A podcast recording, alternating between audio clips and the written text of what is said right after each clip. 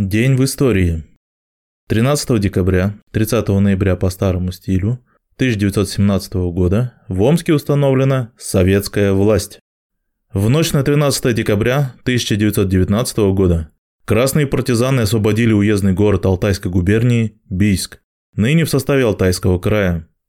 13 декабря 1920 года Совнарком РСФСР принял постановление об оказании материальной помощи Советской Армении – 13 декабря 1922 года Первый Закавказский съезд Советов в Баку преобразовал созданный 12 марта 1922 года Федеративный союз социалистических республик Закавказья в Единую Закавказскую социалистическую федеративную республику.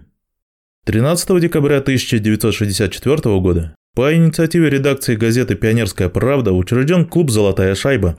Летом того же года в спортивную жизнь юношества ворвался кожаный мяч, Неисчислимая армия мальчишек благодаря ему получила возможность участвовать во всесоюзном турнире дворовых, уличных и поселковых команд на приз, учрежденный комсомолом. В конце того же года появился еще один детский спортивный клуб всесоюзного значения «Золотая шайба». Авторитет «Золотой шайбы» сразу же возрос после того, как был создан центральный штаб клуба. Возглавил его один из самых признанных специалистов – заслуженный мастер спорта, заслуженный тренер СССР Анатолий Тарасов который три раза приводил наших хоккеистов к золотым медалям на зимних играх и девять раз к победам на мировых чемпионатах. Вошли в штаб знаменитые хоккеисты Борис Майоров, Александр Рагулин, Анатолий Фирсов, Александр Мальцев и другие.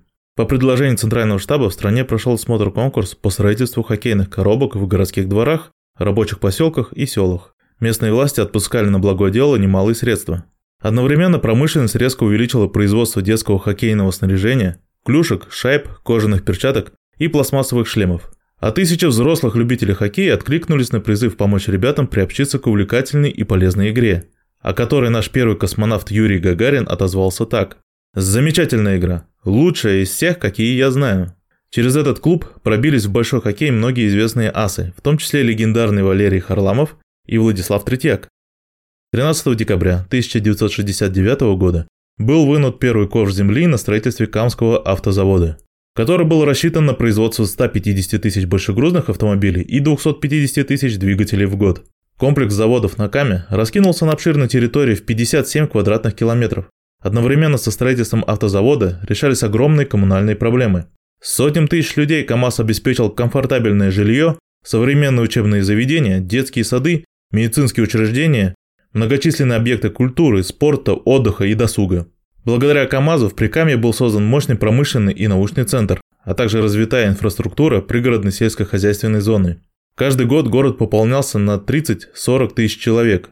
Если до начала строительства КАМАЗа в набережных Челнах жили 27 тысяч человек, то сейчас более полумиллиона. Таким был день 13 декабря в истории.